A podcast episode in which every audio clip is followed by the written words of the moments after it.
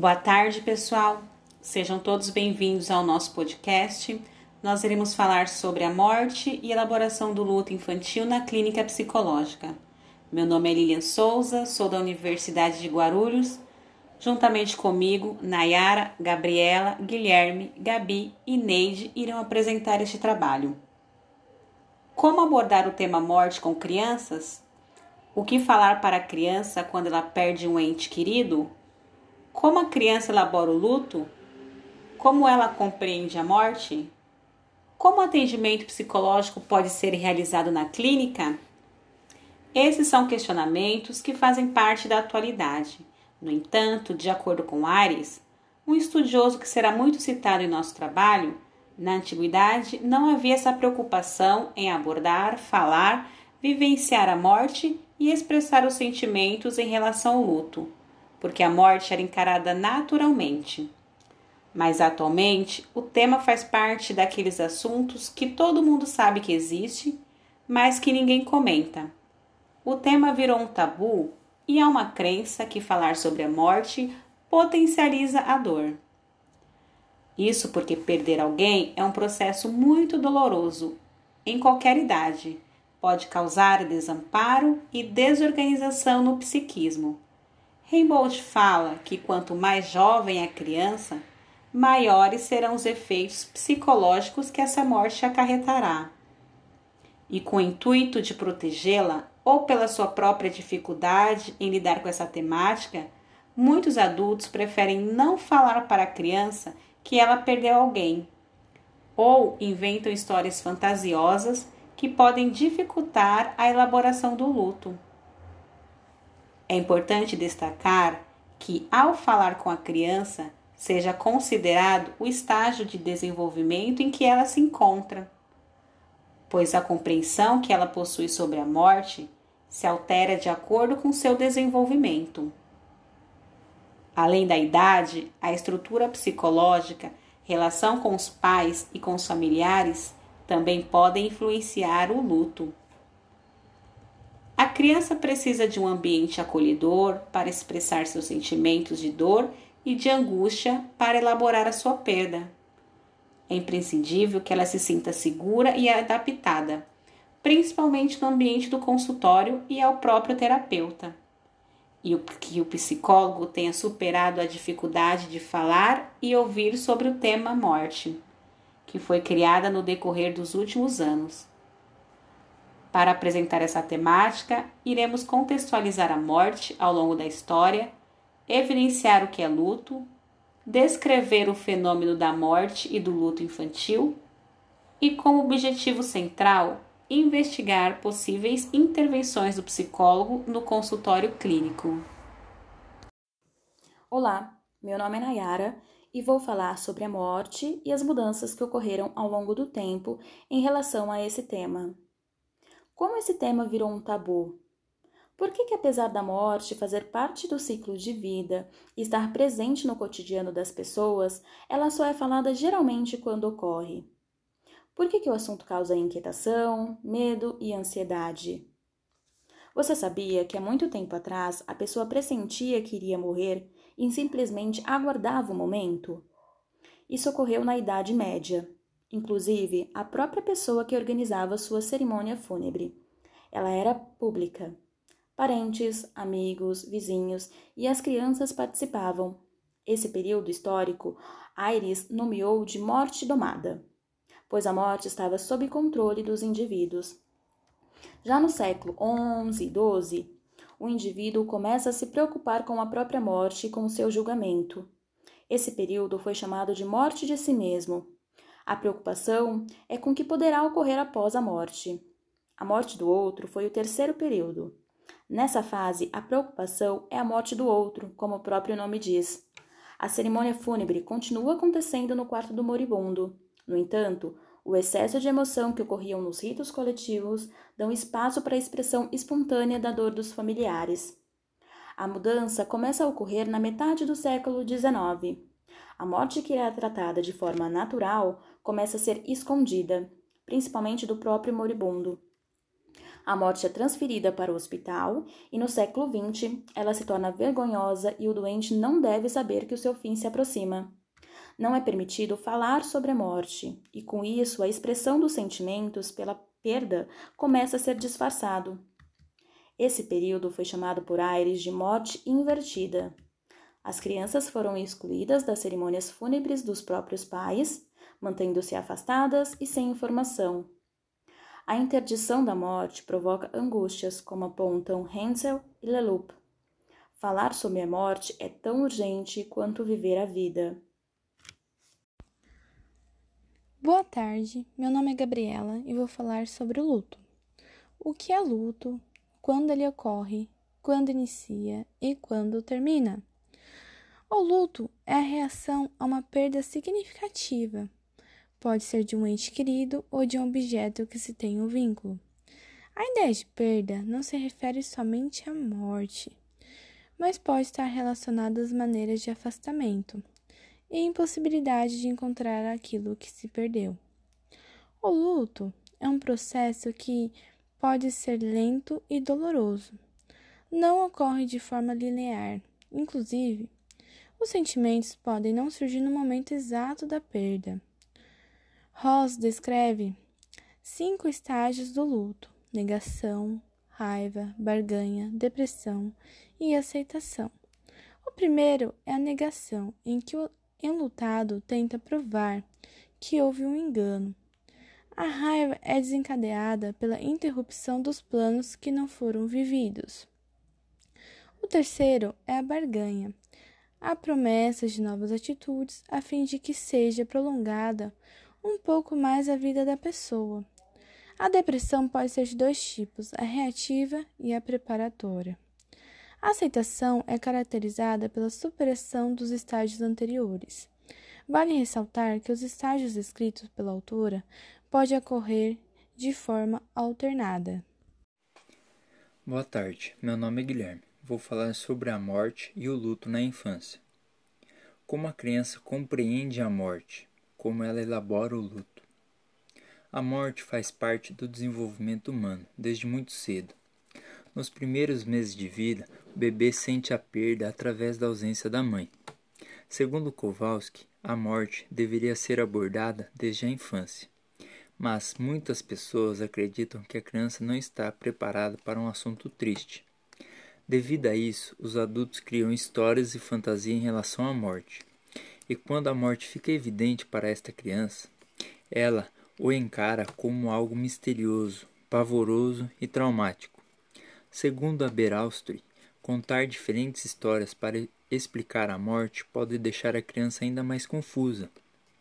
E deixar de explicar sobre a morte pode causar uma perturbação no momento em que pode ocorrer o início da elaboração do luto.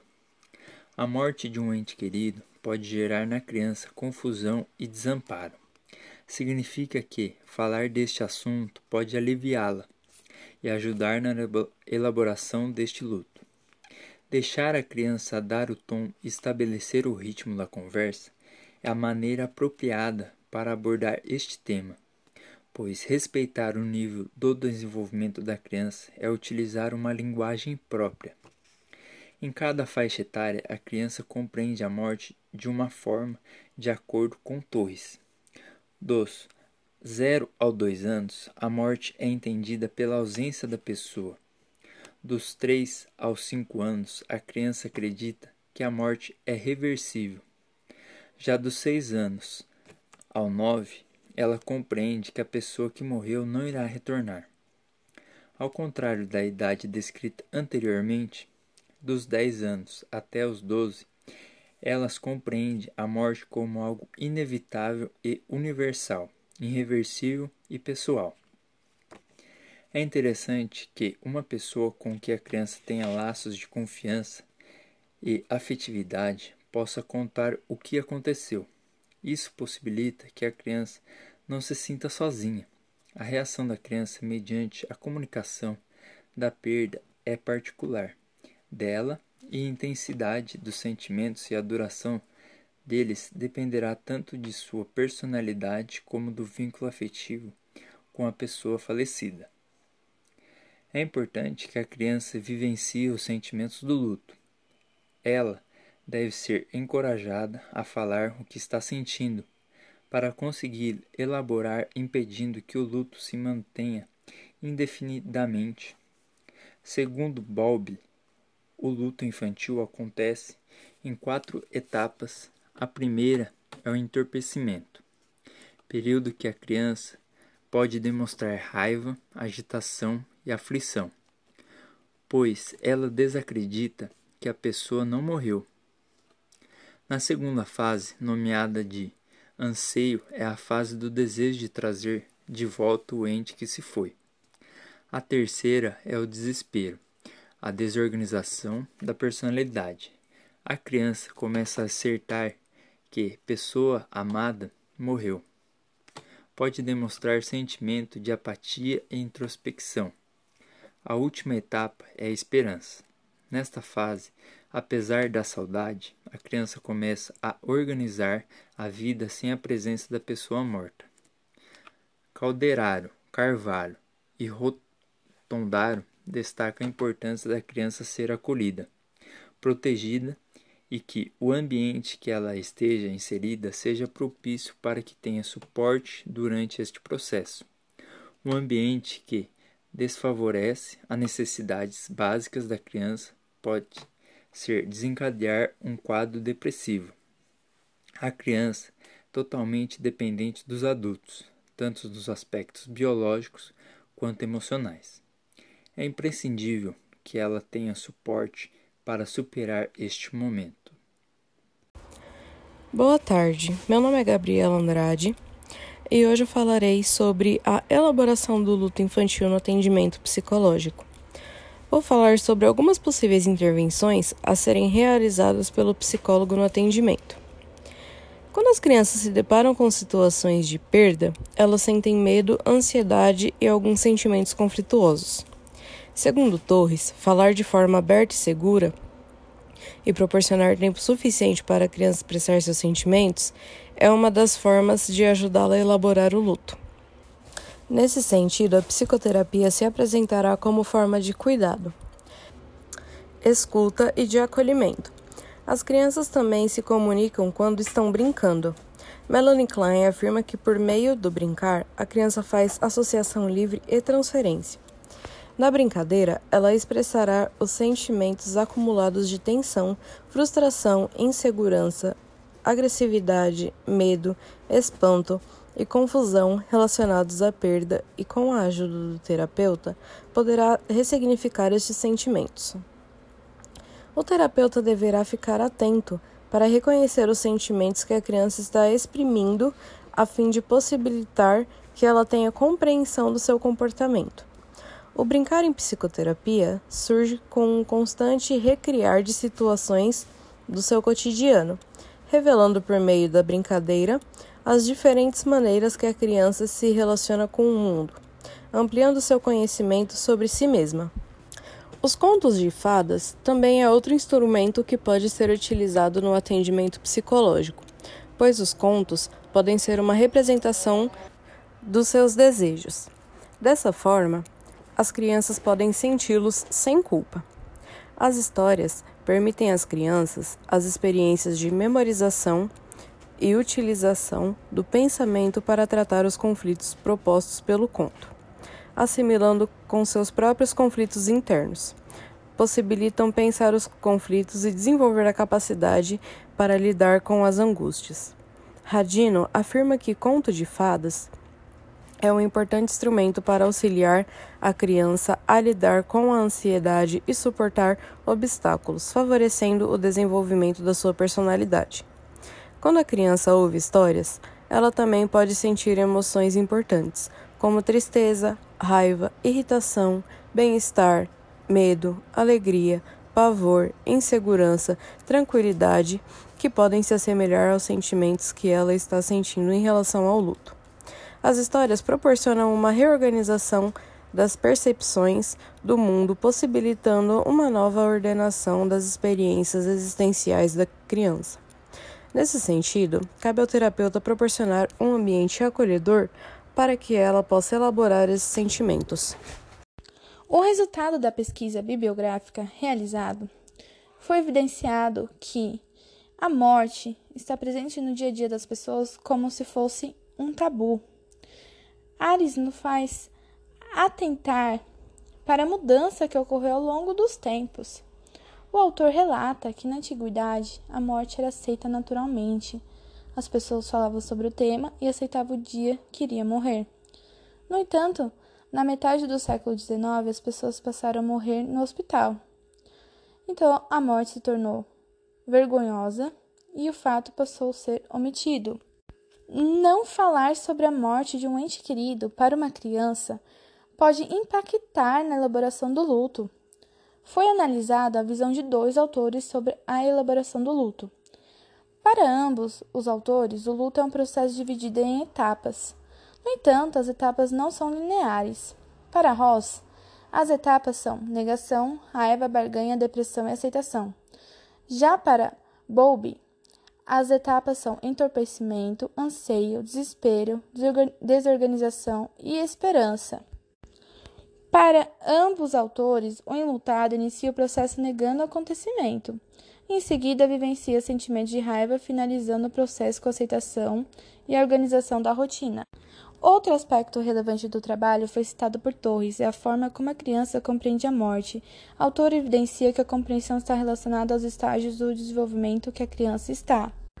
Outro, outros autores, como Mazorra, Rodontaro, Calderaro e Carvalho nos traz a importância de falar sobre a morte de um ente querido para a criança de uma forma clara e acolhedora, e que a criança seja incentivada a expressar seus sentimentos e questionamentos. Essas ações podem auxiliar na elaboração do luto e podem evitar que ela se sinta sozinha e desamparada.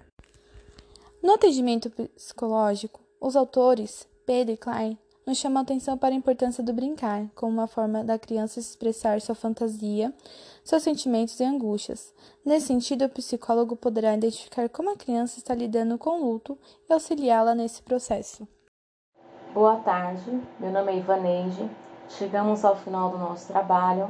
Para finalizar a apresentação, gostaria de evidenciar as conclusões que tivemos.